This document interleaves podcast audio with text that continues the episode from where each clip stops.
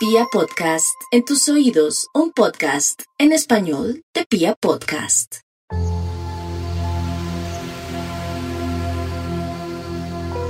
Amigos y amigas meditadores, con mucha felicidad les doy la bienvenida a este nuevo capítulo de Momentos para Editarse, un espacio en donde encontraremos información y herramientas muy valiosas que nos ayudarán en el proceso de reconocernos y familiarizarnos con nuestro universo interior. Recordando que todos los días tenemos la oportunidad de editarnos. Mi nombre es Erika Benítez y esto es Me Edito Podcast.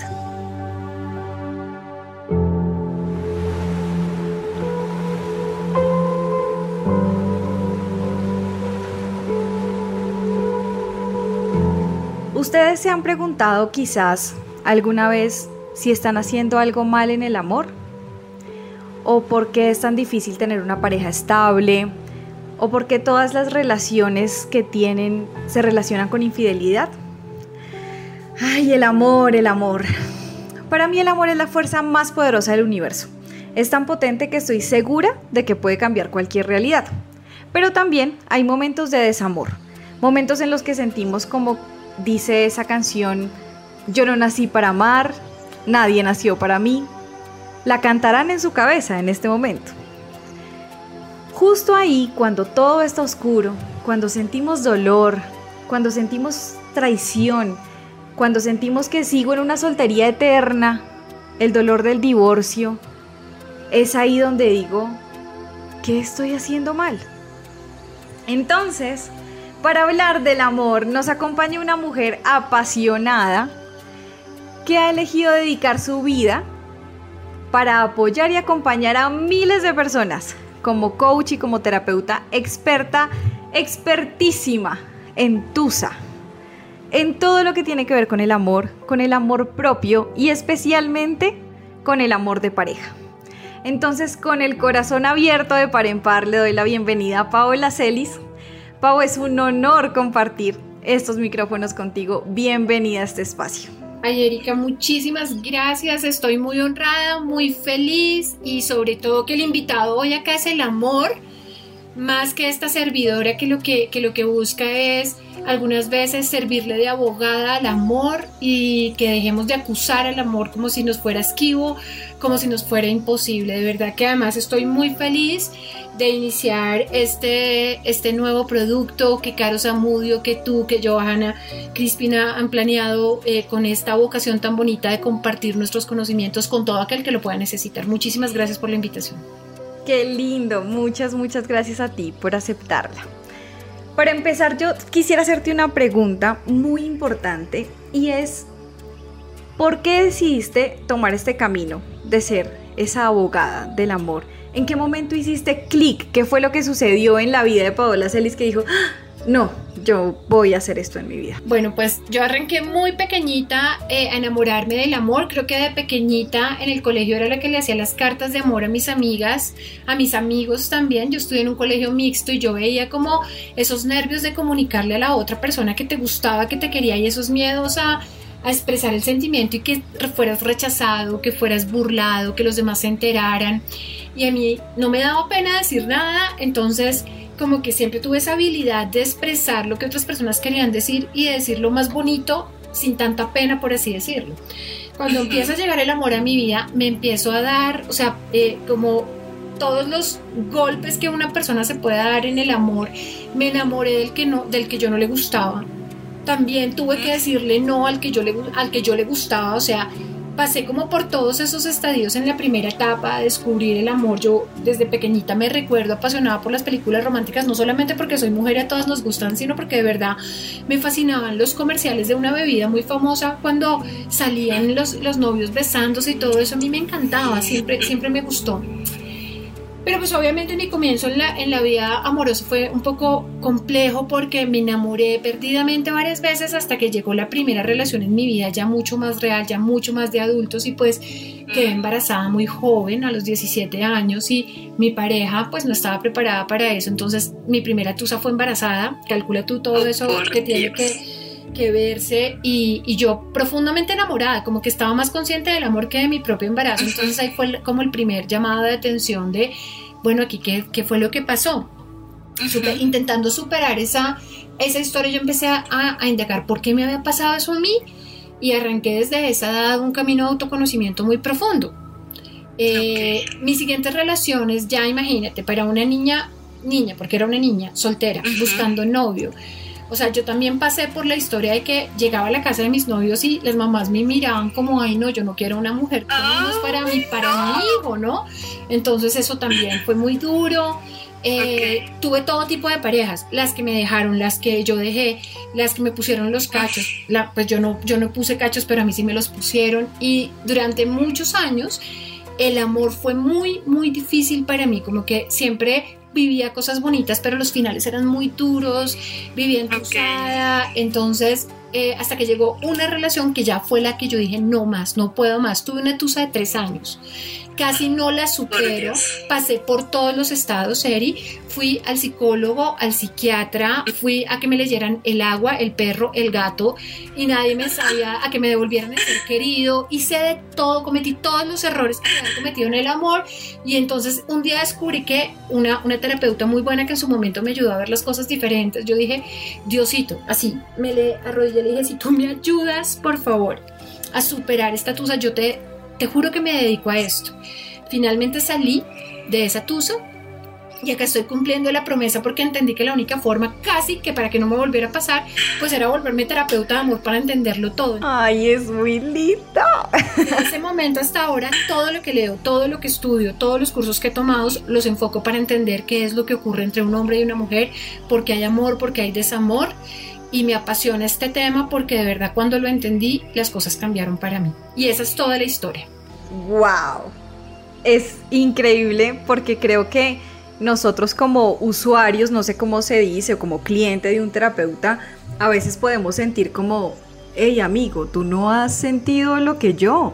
O sea, ¿cómo me vas a decir, ay, pero cálmate? O, o sea, para mí al menos lo más importante es el ejemplo, por decirlo así, y que me digan, mira, es que me pasó.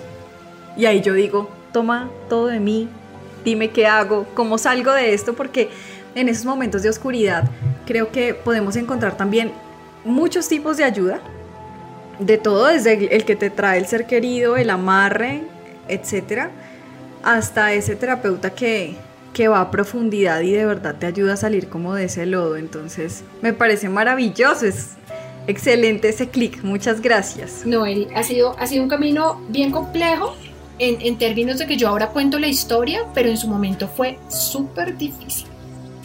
Sí, pararte de la cama cuando has sido rechazado, ver que tu pareja se fue y te dejó por otra, eh, que, que, te pare bolas el que tú no quieres que te llame, que no te llame el que tú quieres que te llame. No, esto es yo entiendo, yo entiendo que los dolores del amor son hasta los huesos. Dicen que de amor nadie se muere, pero yo casi me muero. Y ahora que tocas ese tema de ese abandono, justamente em, he escuchado muchas personas y también me ha pasado a mí que he sentido como, es que me abandonó. Y cuando una persona te cuenta la historia, dice, no, es que imagínese que mi esposo me dejó, mi novia me dejó. Entonces, empezamos a sentir, uno, el abandono y dos, inmediatamente me empiezo a, comparar porque al sentirme abandonado digo, si me dejó es porque hay algo mejor, entonces ¿qué tiene ella que no tenga yo? Y ahí arrancamos. Entonces me gustaría que nos contaras un poco cómo algo sobre, sobre ese abandono que sentimos, porque pareciera algo natural, pareciera, pero yo no creo que sea como tan, tan sano, no sé cómo decirlo. Bueno, mira, eh, nosotros hemos sido criados, ¿verdad? A nosotros nos han criado para el éxito, nos han dicho que tenemos que ser capaces de tener una vida, de tener una carrera, de estudiar algo que sea productivo, pero nosotros no nos han enseñado a ser exitosos en las emociones. Como que nos dicen que exitoso es el que no siente, el que no demuestra sus emociones. Eh, lamentablemente muchas veces llevamos la competitividad del mundo que nos han eh, inculcado nuestros padres porque no lo han hecho, no es, que no, no es que lo hayan hecho mal, sino que no nos han dicho que es tan importante ser exitoso en la vida material como en la vida emocional. Entonces le hemos dado tal nivel de prioridad a la vida eh, profesional o, material, por así decirlo, que creemos que tenemos que ser competitivos en todo y en el amor no podemos ser competitivos. El amor nace o no nace, una persona te quiere o no te quiere, no, no puedes obligar a nadie a tener sentimientos por ti. Entonces, algunas veces...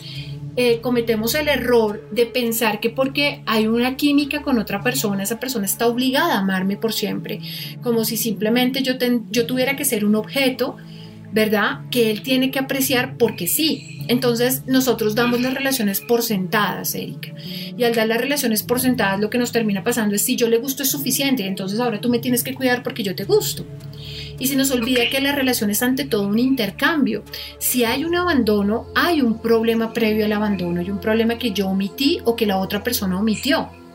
Entonces no existe el abandono, no existe eso de que me dejan, no existe eso de que te dejan, ¿verdad? Eh, porque, porque de alguna manera si yo digo me dejaron es porque yo me siento en, lo que tú llamas el abandonado y toda víctima convoca un verdugo. ¿Eso qué quiere decir? Como si, yo no tuviera, como si yo no tuviera la capacidad de hacerme valero, de llamar a esa persona y decirle cuéntame qué fue lo que pasó. Porque siempre empezamos a asumir, nos desvalorizamos nosotros y después empezamos a decir me dejó, pero no será que tú lo habías dejado antes, pero no será que presionaste a una persona demasiado. Porque también tengo que decirlo, y esto pasa más en el caso de nosotras las mujeres que de los hombres, es porque somos tan exigentes con las parejas, porque creemos que nos tienen que amar incondicionalmente o que el amor perfecto es como el trabajo perfecto y eso no funciona por acá. Las relaciones terminan cuando los dos no tienen un intercambio amoroso. Cualquiera sea el tipo de relación, yo puedo durar años casada con una persona, pero la relación terminó hace tiempo. Entonces permanecer juntos no es estar vinculados. ¿Sí? Cuando alguien se va con otra persona, esa persona no te quiere causar un daño per se, ni te quiere dejar, ni te quiere abandonar, pero simplemente quiere decir que su emoción ya no responde al vínculo contigo y es doloroso, yo lo acepto, pero todavía es más dolorosa la situación en la que se pone el supuesto abandonado. Eh, pensando que es que lo que tú decías, yo no merezco, porque nos enseñan y la naturaleza nos enseña a compararnos. ¿Cómo nos enseña a compararnos? Porque nosotros somos seres que tenemos que sobrevivir entonces estamos diseñados para pensar que hay alguien más poderoso que nosotros o alguien menos poderoso. ¿Eso qué quiere? Eso, ¿cómo, ¿Cómo lo puedo traducir? Hay alguien que me puede hacer daño y hay alguien a quien yo le puedo hacer daño. ¿sí? Entonces, como que siento que me hago pequeña frente a situaciones en las cuales creo que el otro me está haciendo daño y algunas veces yo también voy a hacer daño. Es decir, no es malo el que se tiene que ir ni es bueno el que se queda. Algunas veces te van a dejar, como dices tú, y otras veces eres tú quien va a tener que dejar porque tu corazón no responde a esa persona. Esto sería más sencillo si tuviéramos la capacidad de hablarlo honestamente y decirle a la otra persona, ya no siento lo de antes, pero la culpa no nos deja.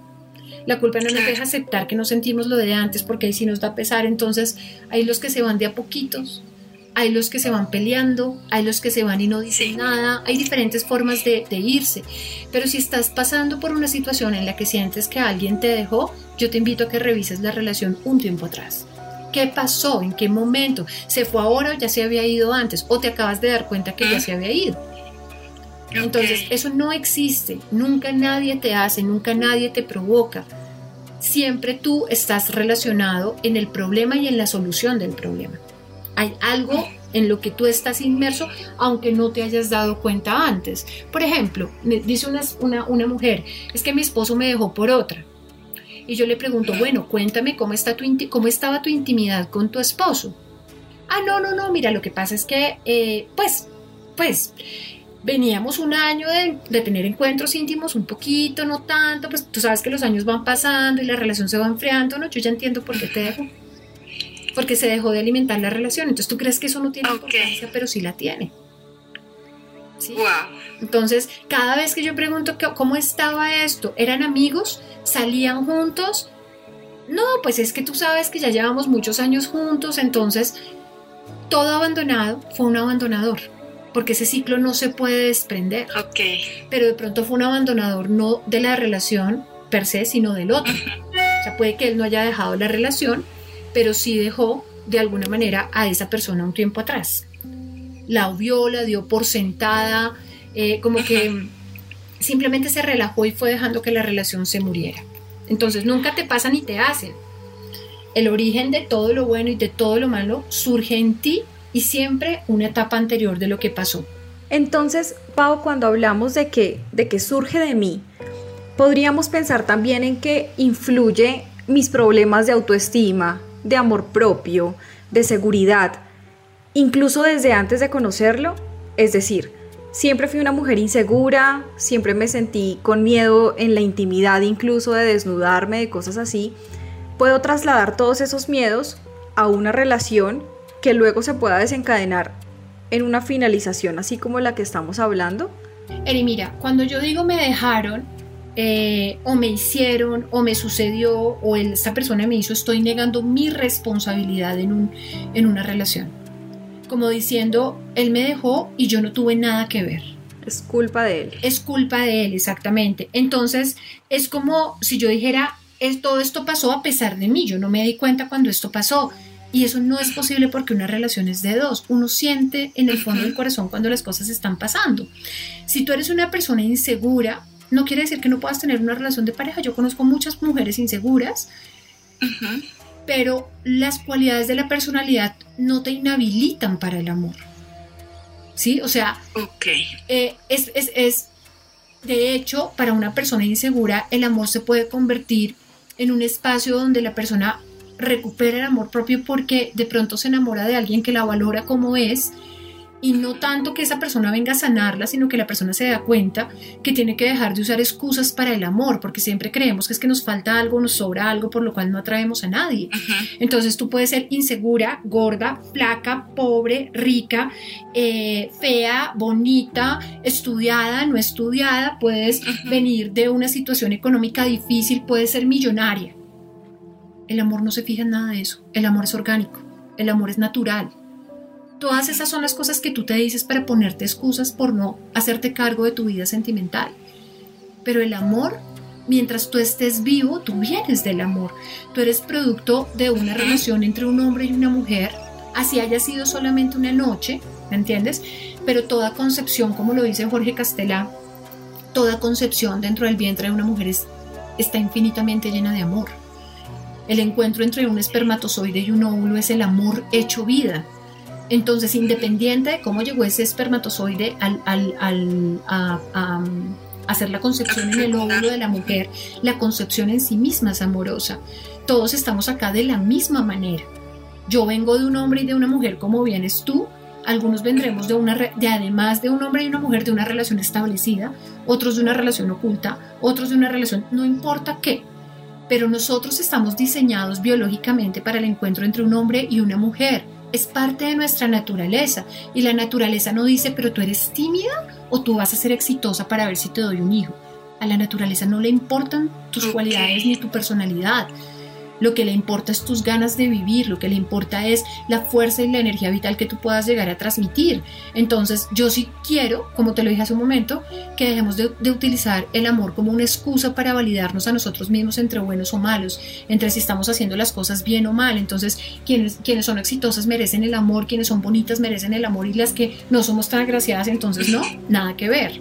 Entonces, todas esas cualidades personales pasan a un segundo plano. Yo he visto mujeres inseguras convertirse en mujeres mucho más tranquilas consigo mismas cuando están dentro de una relación, como también he visto lo contrario, mujeres súper seguras de sí mismas que las deja el amor y se pegan unas quebrantadas tremendamente bárbaras, o sea, se derrumban por dentro, ¿no? Entonces al final, ¿qué es el amor? Es una responsabilidad. ¿Y qué es la responsabilidad? Responder. Es tener la capacidad de responder, de accionar, de poner tu voluntad en algo. Tengo otra pregunta con respecto a este tema de mm, muchas personas dicen, ay, es que usted así me conoció, no pretenda que ahora venga a cambiar. Y esto lo he escuchado de mil maneras. O sea, he escuchado la persona que dice, usted me conoció así y yo no voy a cambiar. Y fin, y usted verá si se queda conmigo.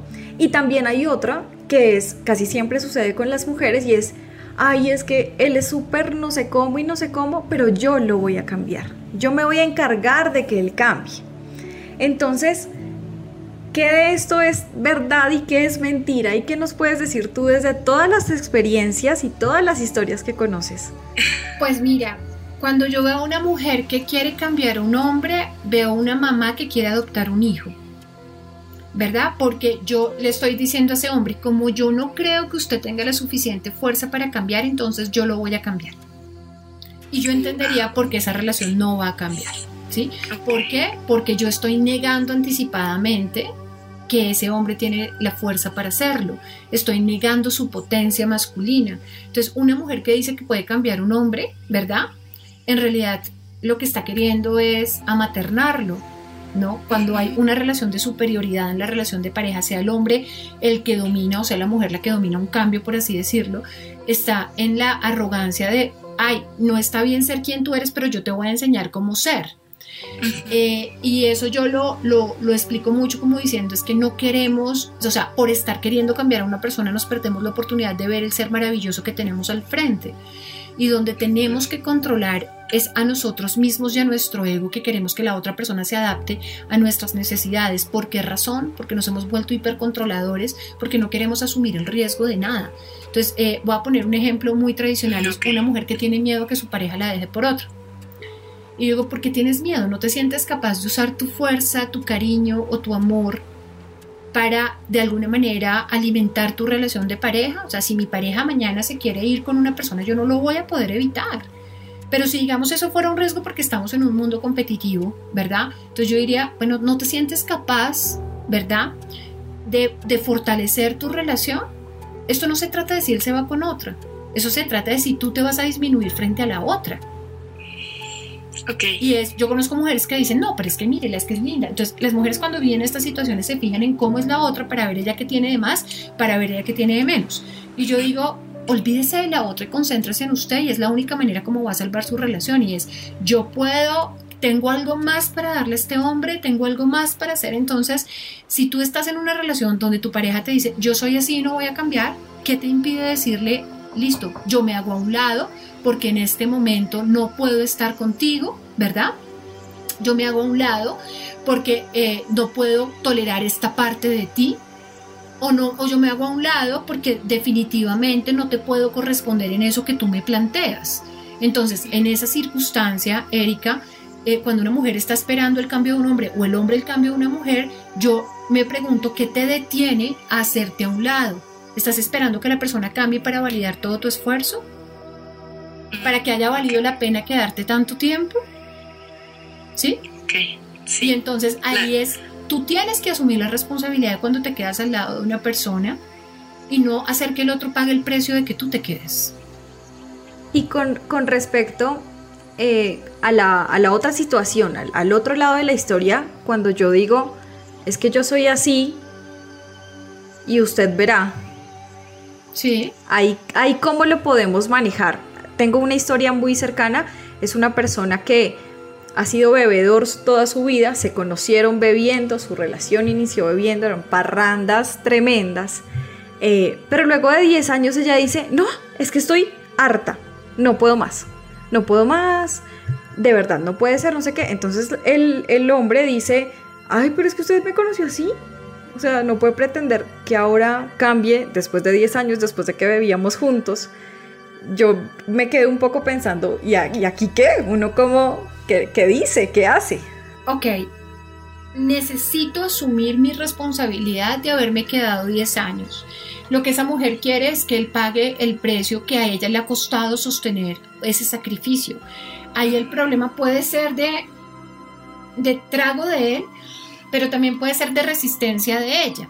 Nunca hay en una relación un solo lado detrás de un dependiente, ¿verdad?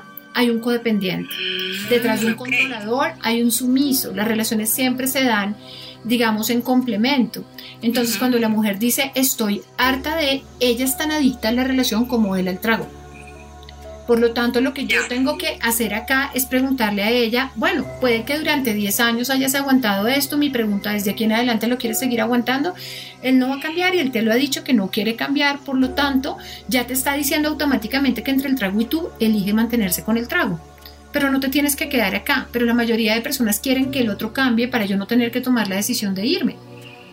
Entonces no estoy asumiendo la realidad de la otra persona, sino que estoy, estoy es como viviendo mi propia angustia y quiero que el otro se encargue de lo que yo no me quiero encargar.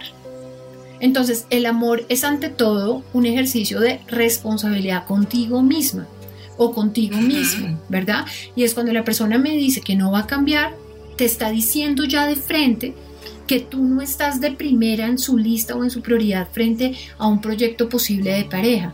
Y una relación es ante todo un intercambio. Tú me das, yo te doy, después de que tú me vuelves a dar, yo te doy y no eh, lo doy todo, me, me, estoy vaciando por dentro, aguantándolo todo y simplemente en un punto tú ya, tú, yo siento que no me estás dando lo que yo merezco, entonces te empiezo a hacer un reclamo, pero es que él no te pidió que le dieras tanto.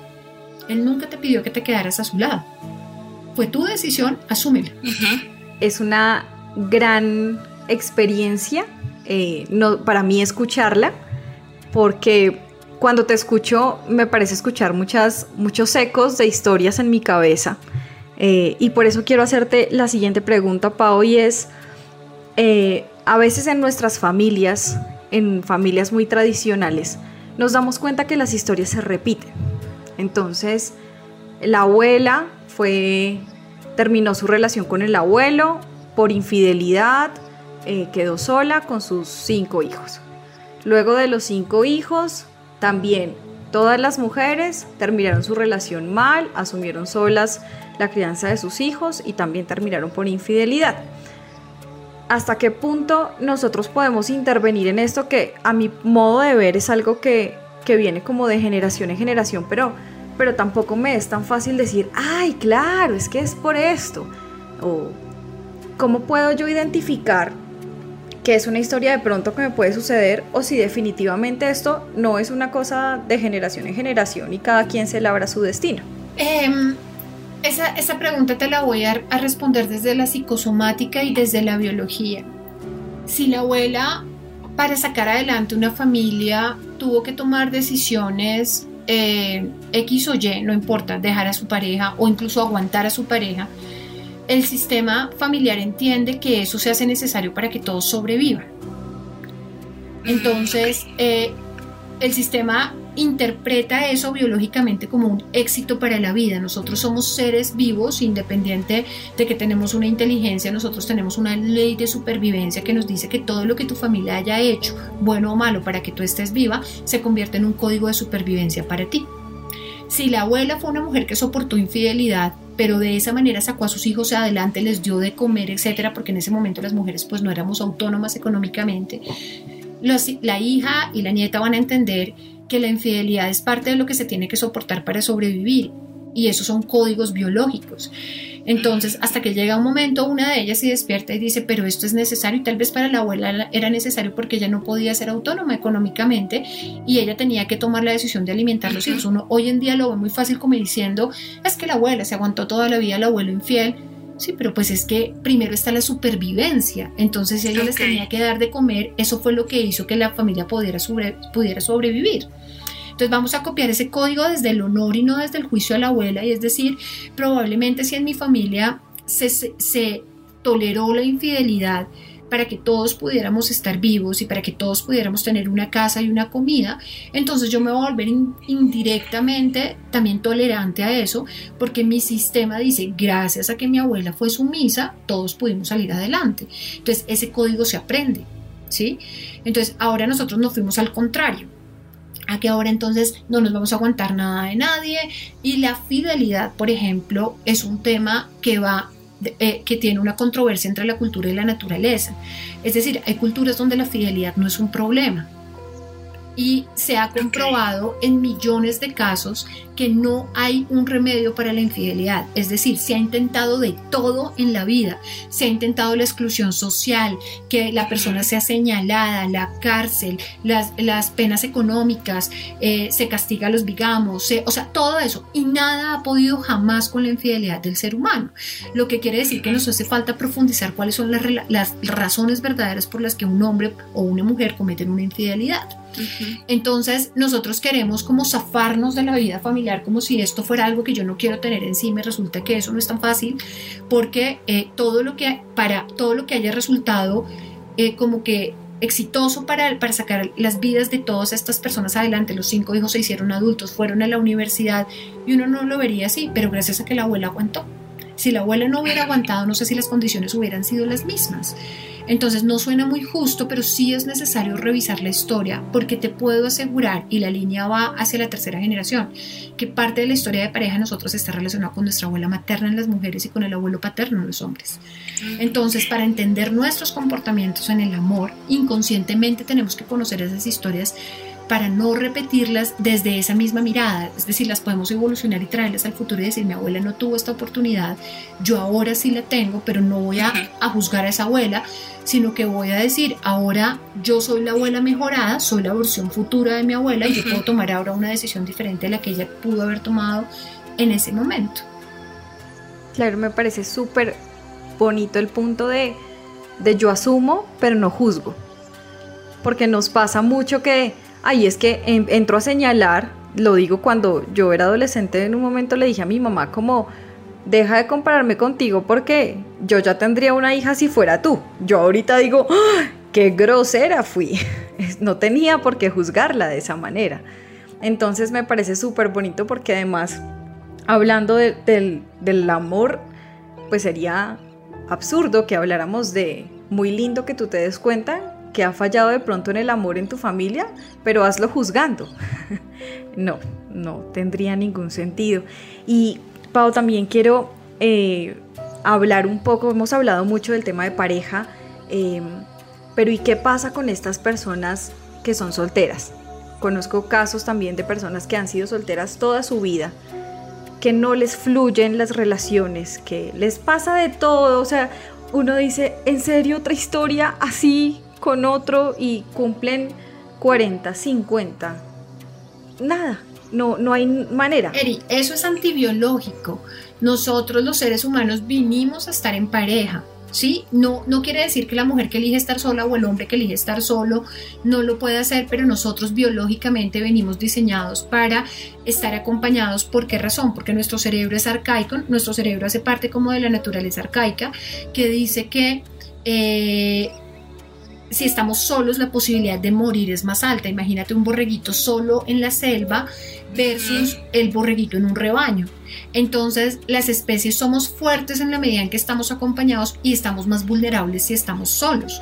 Entonces, hay muchas personas, por ejemplo, que con el tema del COVID le ha venido a dar mucho miedo estar solo porque ¿quién me va a ayudar si yo estoy solo? Y efectivamente, la, la capacidad de sobrevivir a una adversidad cuando estás solo es muy diferente a cuando tienes una familia, un apoyo, un respaldo o una pareja en sí mismo. Por lo tanto, cuando tú no estás sola, cuando tú no estás en pareja, perdóname, hay que revisar qué pasa porque estás yendo en contra de la naturaleza.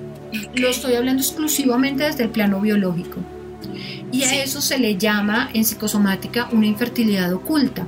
Y es que la única razón por la, algunas de las únicas, no, son varias razones, mentiras, no va a ser que la única razón, pero la principal razón para no tener pareja es para no tener hijos. ¿Y por qué yo tendría miedo de tener hijos? Porque mi abuela murió en el parto, porque mi mamá se le murió un hijo pequeño, porque hubo mucho dolor en la familia alrededor de nacimientos. Entonces, una forma inconsciente de no volver a repetir ese dolor es no tener pareja, eso se le llama una infertilidad oculta. Toda mujer, yo conozco muchas que pasando la edad fértil encuentran la pareja. ¿Por qué? Porque ya no corren el peligro de dar hijos. Es la primera sospecha, se le llama infertilidad oculta. La segunda es que la persona haya tenido muchísimas pérdidas en su vida. Nació y su papá murió, su mamá murió, se quedó huérfana en la vida. Esta persona entonces le tiene mucho miedo a volver a experimentar pérdidas y de alguna manera lo que eso puede hacer es que si traigo una pareja y la puedo perder, voy a revivir todas las etapas, las memorias de abandono y lo evito. Y otra que se estudia desde la psicosomática y también desde la, desde la teoría transgeneracional de Salomón Selam es cuando tenemos hijos bastones de la vejez de los padres. ¿Qué quiere decir? Que fueron diseñados estos hijos para suplir a los padres en la edad adulta. Si tengo una pareja no puedo cuidar a mis padres, entonces yo quedo al servicio de ellos para lo que ellos puedan necesitar y solamente puedo hacer una vida cuando mis padres ya faltan o ya están ausentes. Es decir, detrás de una persona sola, más que el juicio de que te quedaste soltero o soltera, hay que revisar cuál es la historia del sistema familiar, porque todos, todos estamos diseñados para la pareja, para tener una vida, ni siquiera pareja, compartida, por así decirlo, o eh, eh, dentro de un sistema familiar para poder sobrevivir. Y lo otro es antinatural pero puede tener un fundamento y es en la historia también del sistema familiar. es importantísimo el papel de nuestra familia eh, y en este caso siento como una invitación a, a ir más allá, ¿no? Porque a veces es como mi familia pues al final no me importa o, ay, es que nunca conocí a mi abuelo o algo así, pero es importante conocer de dónde venimos para poder saber qué me pasa. Esa es una de las grandes sorpresas que se llevan mis consultantes en las primeras sesiones y es que yo indago toda la historia familiar para entender qué se está repitiendo. ¿Por qué? Por ejemplo, el caso de una persona que yo atendí que tenía una infidelidad recurrente. Entonces, esta persona tenía una pareja, tenía una relación supremamente establecida y me dijo, mi esposa me pilló una infidelidad, pero ya me puso el ultimátum y yo no sé por qué yo no puedo parar de ser infiel. Y revisando la historia, él era hijo de una infidelidad de su papá. Ah, Entonces, él dice, gracias a Dios mi papá fue infiel porque si no yo no existiría. Entonces él honra la infidelidad porque en sus códigos de supervivencia dice que para estar vivo la infidelidad se tiene que honrar. Y en todas las familias que yo conozco, ¿verdad?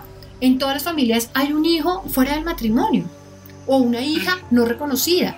¿Por qué? Porque eso pasa en todos los sistemas familiares. Entonces, ¿qué es lo que pasa? Que para esa persona la infidelidad es como es como el, la receta de la vida y yo la tengo que repetir y la tengo que honrar. Y él me decía, no entiendo por qué es compulsivo. Miren, todo lo que en un sistema, todo lo que a uno le pasa en el amor, que uno ha hecho de todo y no lo supera, que es que yo no sé por qué me pasa, que es más grande que yo, viene del sistema familiar, es como una orden. ¿Por qué? Porque el sistema le dijo, para poderte mantener vivo, tienes que repetir lo que hizo tu papá para que la familia se siga proyectando, porque como lo dice Pablo Almazán, que es otro de nuestros de mis, de mis maestros formadores, es todo lo que haya llevado, todo lo que haya resultado en vida, tú lo vas a tener, tender a repetir, incluida la violencia. Si a mi mamá su pareja la golpeaba durante el embarazo, yo asumo que eso es necesario para llegar a la vida. Entonces eventualmente voy a buscar situaciones de violencia porque eso fue necesario para que yo naciera y toda la receta completa de mi gestación la voy a repetir a lo largo de mi vida. ¿Para qué? Porque eso es lo que a mí me dijeron que uno tenía que hacer para sobrevivir. Entonces sí es muy importante conocer la historia familiar por más de que el código sea contrario. Tu cerebro no quiere que tú seas feliz biológicamente hablando, quiere que estés vivo. Entonces él se aprende un libreto de memoria y hace que lo repitas para mantenerte en la vida. Y ese libreto obviamente impacta la vida amorosa de una persona. Entonces yo no puedo coger a una pareja o en un caso y estudiar el amor sin estudiar el sistema familiar, porque yo necesito entender los códigos de supervivencia de este sistema. Ok. Gracias, Pau, gracias.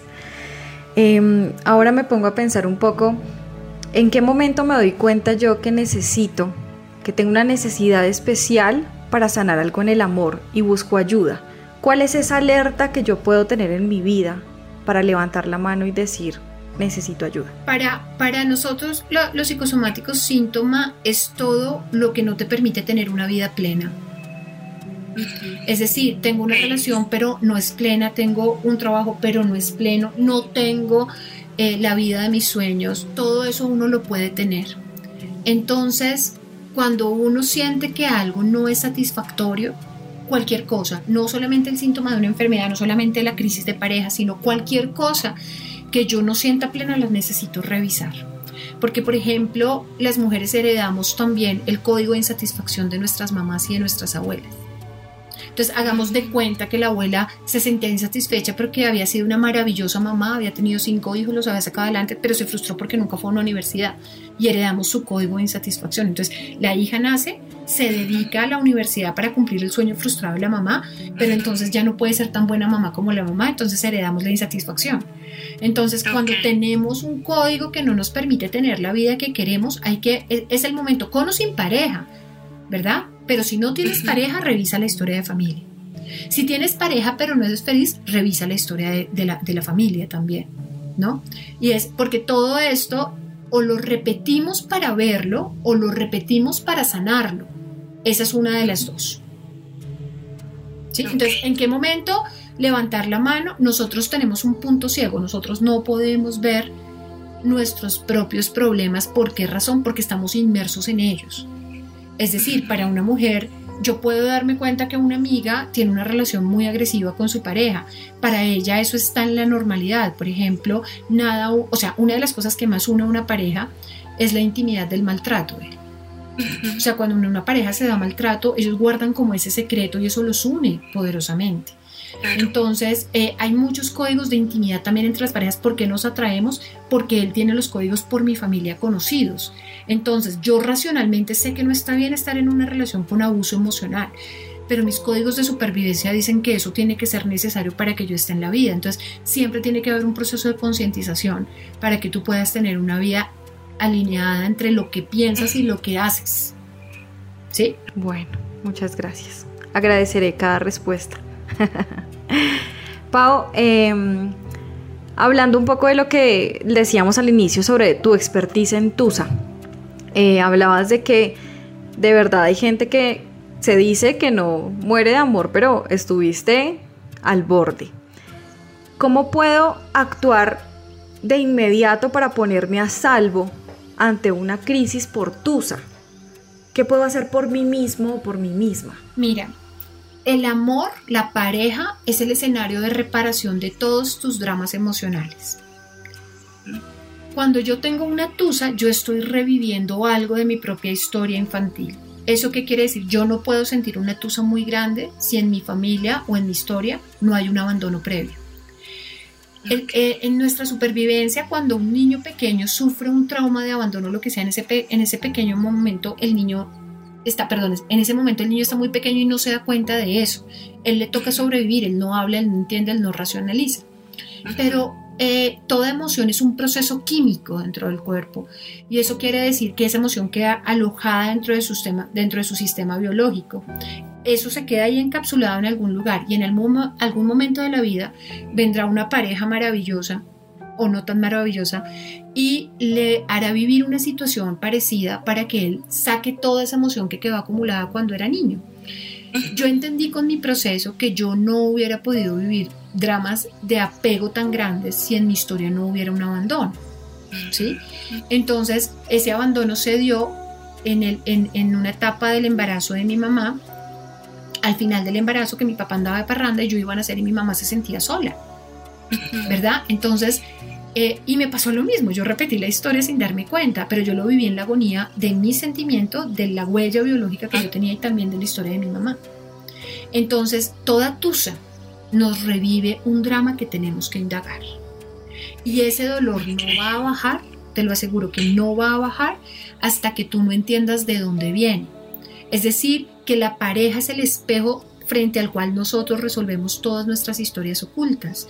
Entonces, ¿qué hacer en primera instancia? Métase ya a entenderse, a escucharse, a hablar con una persona si es eh, profesional muchísimo mejor, porque a las, las tusas hay que, o sea, hay que cogerlas a tiempo antes de que te vayan desmoronando, desvalorizando, porque uno empieza entonces, a uno le dejaron y uno arranca con la dignidad, a la semana le está rogando que vuelvan, a la siguiente semana se vuelve obsesiva, intensa y lo maltrata a la otra persona. Entonces nos vamos cada vez alejando más de nosotros mismos porque nos sentimos mal con las cosas que hicimos. Yo te lo decía en la, en la preproducción de esta entrevista, yo rayé carros, yo hice pataletas, yo hice escándalos sin darme cuenta que era un dolor tan arcaico y tan visceral el que yo llevaba adentro que yo, pues yo no me siento orgullosa de eso, pero lo hice y hoy en día entiendo que es que yo vivía un dolor inconsciente muy grande y no entendía de qué y tantos años de búsqueda me lo terminaron diciendo y bueno, yo ya me perdoné, no sé si ellos ya me perdonaron, pero yo ya me perdoné y de alguna manera seguí adelante, pero todo esto es una oportunidad de, de hacer una inmersión interna, de hacer una inmersión en uno mismo y de entender, bueno, de dónde viene este, esta angustia de abandono, de dónde viene mi obsesión con el rechazo. O sea, si tú te sientes muy mal cuando alguien te rechaza, a revisar cómo fue tu llegada al mundo. Si tú te sientes muy mal cuando alguien te deja, revisemos las historias de abandono. Es necesario porque dentro de ti no no puede reaccionar nada que no exista previamente. Ahí sí siento algo como al que le caiga el guante que se lo erica. Sentí cosas así muy puntuales, sobre todo del rechazo. Yo creo que afortunadamente no he tenido muchas tusas amorosas, pero he tenido tusa de amigos, tusa de trabajo, de, de sentirme rechazada. Es lo que me ha sucedido a mí. Entonces tengo una gran alerta en este momento para revisar. Además, porque mira que hay otra historia cuando hablábamos un poquitico atrás del abandono, es el no puedo vivir sin ti. Cuando yo le digo a una persona no puedo vivir sin ti, yo me estoy haciendo un bebé frente a esa persona. porque el único ser sobre la tierra que no puede vivir sin alguien es un bebé. O sea, le estoy diciendo, tú eres como mi mamá o tú eres como mi papá. Pero si tú me dejas, yo no puedo vivir sin ti. Yo estoy reconociendo una relación de dependencia, como diciendo, tú eres el grande, yo soy la pequeña, o yo soy, o, o, o, bueno, en el caso del hombre es exactamente lo mismo. Cuando un hombre le dice a una mujer, yo no puedo vivir sin ti, se está haciendo el bebé de su pareja. ¿Sí? Y otra vez volvemos al mismo escenario en nos vamos a revisar las historias, los vínculos, porque nosotros aprendemos a ser mujer y mamá de nuestra mamá o de nuestra figura materna. Y los hombres aprenden a ser hombres de su papá o de su figura paterna, hombres y padres. Y no podemos hablar un lenguaje que no hemos aprendido. Todo lo que te pasa en el amor, todo lo que tú estás viviendo en el amor, alguien lo vivió antes de ti, en tu sistema familiar. ¿Sí? Entonces vamos a revisar estas historias. Primero que todo, no es lo único que se hace, pero si es así, ahora cuando tú ya te empiezas a reconocer que tú eres la creadora de esta realidad y también que a partir de ti todo lo puedes cambiar en el sentido en que conocer significa cambiar, aprender significa cambiar. Entonces comienzas a entender el amor desde otro lugar y ya el amor no es el enemigo, sino el amigo. ¿Sí? El amor no es lo que te pasa con una pareja, eso es la pareja. El amor es lo que te recupera de esa historia. Y ese es el amor propio. El amor es el que te saca finalmente adelante de todas esas historias y te permite tarde o temprano crear la realidad que realmente esperas cuando ya te das cuenta todo lo que no es amor. Fantástico. Ay, Pau, estoy segura que con tremenda conversación hay muchos meditadores interesados además de conocer más de ti, de dónde aprender, qué pueden estar haciendo mal en el amor. Entonces, me gustaría aprovechar este momento para que tú nos cuentes de pronto qué tienes disponible, si tienes algún curso, si tienes redes, alguna página, algún grupo donde nuestros meditadores puedan encontrarte. Claro que sí, Eri. Yo tengo un, grupo en Facebook llamado Una Pausa Espiritual donde he compartido muchísima información para los que quieran ver los temas del amor. Les recomiendo mucho el tema de Proyecto Sentido, un live que hay ahí también grabado sobre el Día de los Muertos donde eh, por ejemplo, yo les pedía a las mujeres que honraran a las tías solteras y les dijeran, pudo que haber sido muy duro estar toda tu vida sin un compañero, yo no te voy a honrar a través de repetir tu historia, sino de conseguirme un príncipe y las dos vivimos este príncipe, tú en mis células, yo en la vida real que tengo ahora. Hay muchísimo contenido ahí que está gratuito, que está disponible y que de verdad ese es un espacio donde todo el mundo puede entrar a mirar lo que le funcione también dictó un curso que se llama el curso de amor, donde explicó las diferencias entre cerebro femenino y cerebro masculino para entender la convivencia en las relaciones de pareja, que para todo el que lo ha tomado es arrollador, porque ahí sí se entiende que estoy haciendo mal desde la biología y la biología domina la realidad. La biología domina la realidad. Tú puedes querer, pero si tu cerebro es femenino, nunca vas a pensar como hombre y un hombre nunca va a pensar como mujer y ahí es donde podemos ver las grandes diferencias que estamos haciendo mal en el día a día. Mi Instagram es pauseli76 y esas son como las cosas que, que tengo para compartir, Eri. Eh, y pues nada, también hemos puesto un montón de meditaciones en Medito, tanto mis compañeras de este proyecto tan hermoso como yo hemos, hemos puesto a disposición de las personas esos espacios de escucha interior, de escucha propia y meditaciones también, donde está abre, tu, abre el espacio para el amor de tu vida y una meditación en Medito. Eh, vamos a poner eh, otra pronto, ya debe estar en el momento en que esto salga, ya debe estar esa meditación al aire, esperemos, eso depende de ti, Erika. Eh, donde también vemos cómo es el encuentro con, con, con la vida de pareja. Eh, y ya, eso es lo que podemos ofrecer para compartir. Genial, muchas gracias. Eh, para finalizar, me gustaría, Pau, que nos dieras un mensaje final sobre todo este tema del amor para todos los meditadores. Yo diría que el amor es de las experiencias más, más, más, más, más, más, más hermosas de la vida y quiero decir esto con todo el cariño y es el amor es inocente y es el amor no es lo que te pasó con fulano, mengano, cuantano y cuando veo una persona que dice estoy prevenida por el amor digo, pero si el amor no fue el que te hizo eso, fueron las heridas de la persona. El amor es lo que hay detrás de esta historia. Entonces quisiera devolverle la inocencia al amor. ¿Sí? No, si alguien te falló en tu vida, si tu mamá, si tu papá, si tus cuidadores, si una pareja te falló en la vida, no fue el amor el que te falló fueron las, eh, eh, digamos que las imperfecciones humanas, tal vez, pero no, no, no pongas todo en el mismo canal, no es el amor, fue la persona El amor, en cambio, es el origen de todo, es el origen de la vida, es el origen de tu vida. Y el amor siempre hay que abrirle la puerta entendiendo que tiene que llegar a través de un ser humano, pero que ese, ese ser humano probablemente va a ser imperfecto y va a proyectar algunos, eh, algunos problemas en ti, pero el amor es algo que siempre va a querer llevar a tu vida y es lo que te invoca a restaurarte y es lo que al final te sana y es lo que al final te saca adelante. Entonces, lo que les quiero decir es, el amor es inocente y es maravilloso. Qué lindo, maravilloso, gracias. Bueno, llegamos al final de esta nueva entrega de Medito Podcast con momentos para editarse hoy con la gran compañía, la amorosa compañía de Paola Celis. Pao, no tengo palabras para agradecer todo el aprendizaje de hoy, lo que has aportado a mi vida y sé que a la vida de muchos. De verdad, gracias por tu compañía. Con muchísimo cariño, muchas gracias. Gracias a todos por escucharnos y creo que de parte de Pau y mía deseamos que hoy hayamos podido aportar un poquito al proceso del desarrollo personal de cada uno. Los invitamos a que hagamos una comunidad, a que nos apoyemos juntos. En nuestras redes sociales nos encuentran en Instagram como meedito con doble e guion bajo podcast y en Facebook como meedito guion vía podcast. Recuerden que nos pueden escuchar en todas las plataformas de podcast como Deezer, Spotify, Apple Podcast y por supuesto en esta nuestra casa Pia Podcast. Muchas gracias a todos, gracias nuevamente a Pau, a Caro, a Joa, a todo el equipo detrás de esta producción. Nos volveremos a escuchar muy pronto. Chao.